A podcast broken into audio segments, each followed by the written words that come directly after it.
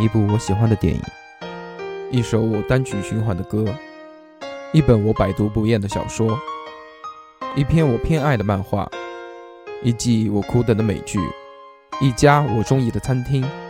每期我会推荐一样东西，再由你去体会我的感受。欢迎收听叉叉调频特别节目，谢谢你来到我的世界。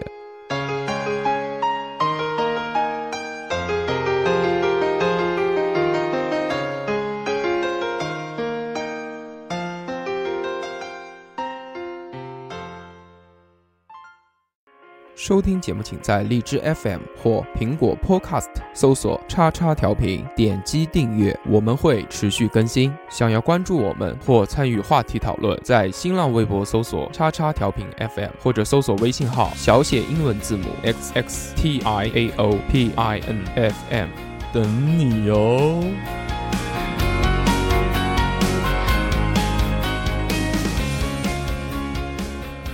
Let's make them whistle, y'all.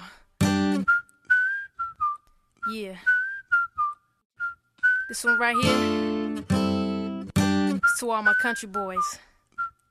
Yeah. Uh. Ow!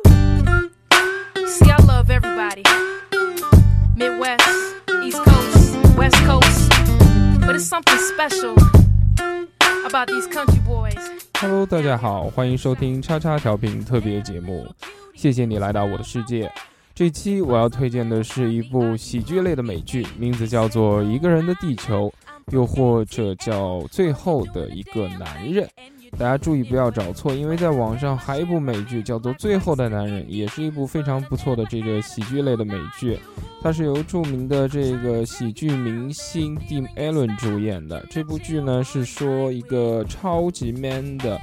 患有重度直男癌的中年男人与妻子和两个女儿生活在同一个屋檐下发生的这个日常。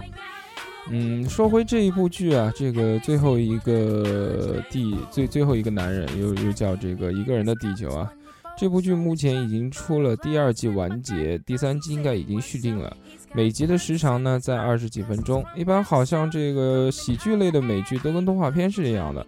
二十几分钟一集，而剧情类的美剧，比如这个《神盾局特工》啊，《冰与火之歌》啊这种类型，每集在四十几分钟到一个小时之间。我觉得这部剧是继这个《摩登家庭》之后啊，又开发出了一种新类型的喜剧。大家一般这个都看过这种大众的喜剧类美剧，也叫情景喜剧。这种喜剧呢，一般都是在室内拍的。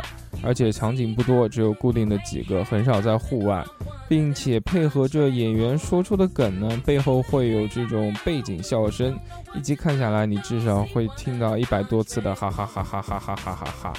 呃，不知道这个背景笑声是的的由来是怎样的，但是这个真的是一个好的想法，既可以提醒你笑点在什么地方，又运用了从众心理学，把一些不搞笑的点变得更好笑了。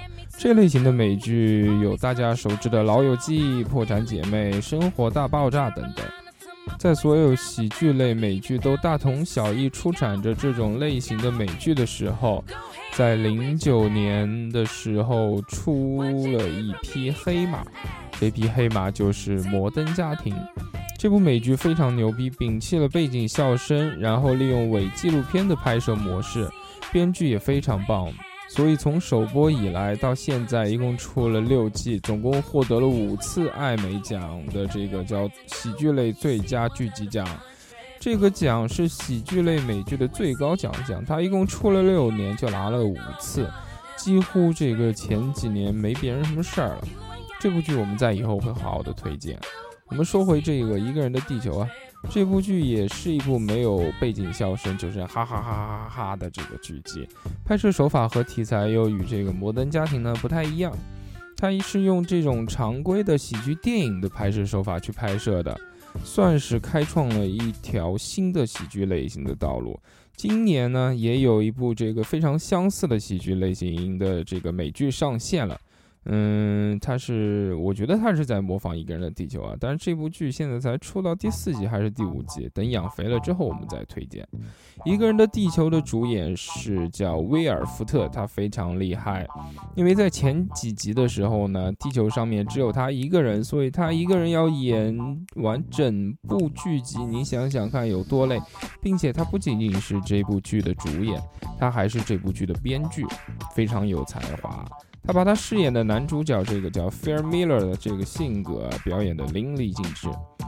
最近我也在想这个节目应该怎么做。如果这个不说剧情吧，那怎么推荐这个电视剧和漫画呢？不能一上来就说啊这部剧牛逼、好看、非常好看、特别好看，我喜欢。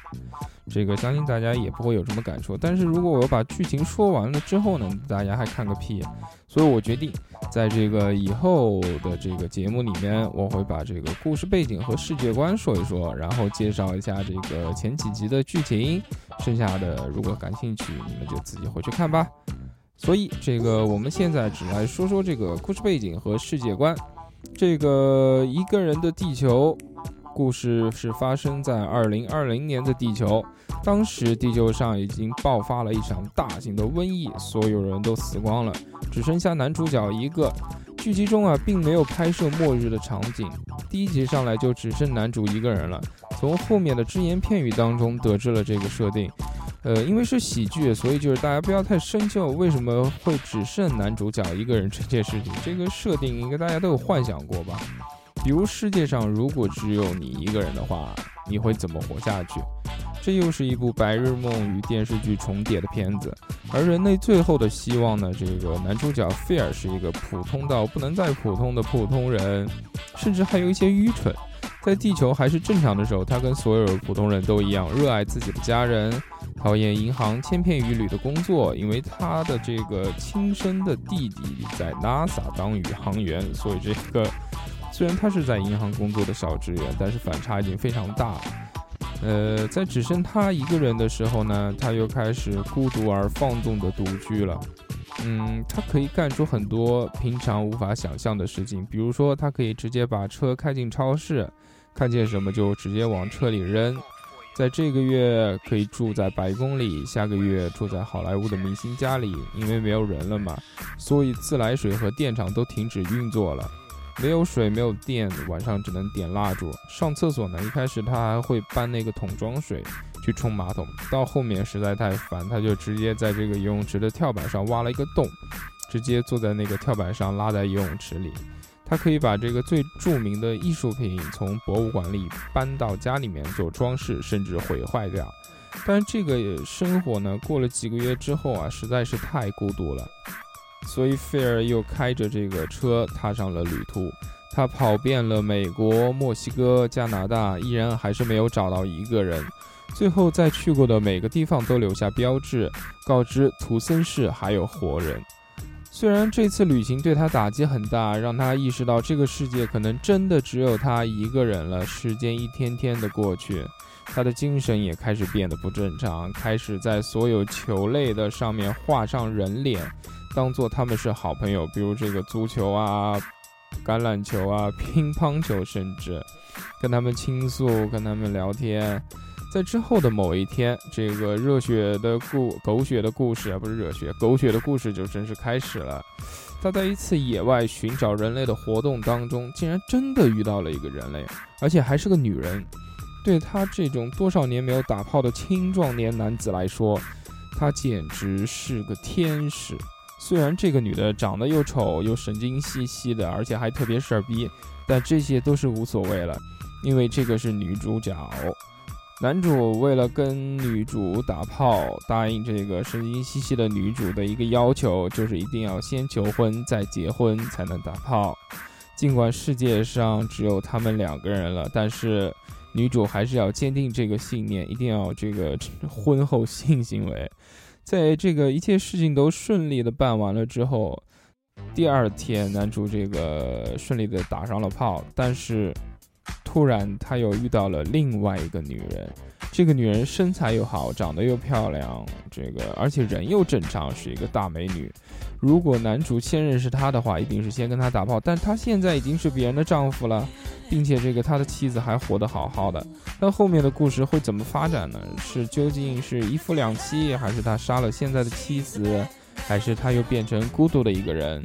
嗯，如果感兴趣，大家自己去看吧。这部《一个人的地球》可以在天天美剧网上下到第一季和第二季。一个人的时候想怎么样就怎么样，但如果出现了第二个人、第三个人，这个世界就需要秩序了。所以这部剧主要是让我们看看他怎么在这个新世界当中创造秩序。最后总结一句，这是一部不用背景笑声也可以让你噗呲一乐的好喜剧。那么这一期就到这里，我们下期再见。